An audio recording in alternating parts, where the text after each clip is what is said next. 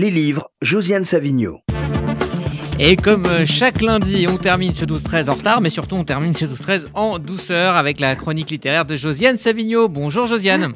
Bonjour Rudy, on est bien en retard, mais je vais essayer quand même de faire cette dernière chronique de 2020 avec La voyageuse de nuit de Laure Alder. Alors ce livre, moi, je reculais le moment de le lire parce qu'il parle de la vieillesse dans un monde où l'injonction est désormais, vous le savez, de ne pas vieillir, de paraître toujours jeune, surtout pour les femmes.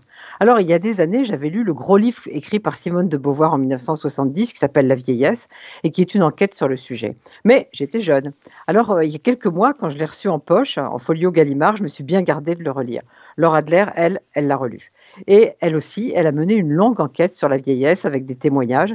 C'est une sorte de voyage au pays de la vieillesse en quatre parties, avec un épilogue où Laura Adler explique qu'elle ne peut pas au fond terminer ce livre, car c'est, dit-elle, à chaque lectrice, à chaque lecteur, de le continuer à sa façon. Nous sommes tous conviés au même voyage et nous ne savons pas comment ni de quelle manière nous allons en affronter le terme. Oui, quand on referme ce livre, on continue la réflexion, mais on n'est pas mélancolique, parce qu'il est plein de témoignages qui montrent que la vieillesse n'est pas nécessairement un naufrage. Et puis, comme le dit Edgar Morin, 98 ans, je connais beaucoup de petits vieux qui ont une trentaine et qui me donnent le cafard, et un certain nombre de nonagénaires qui me donnent la pêche. Oui, on aime bien se dire ça, mais tout de même, il faut regarder la réalité. Les vieux sont considérés comme n'ayant plus rien à communiquer, dit Laura Adler, aux jeunes générations.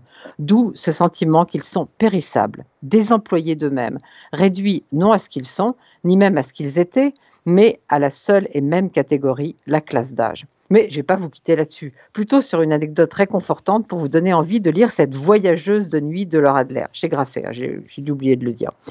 Donc une mère et sa fille sont dans un café.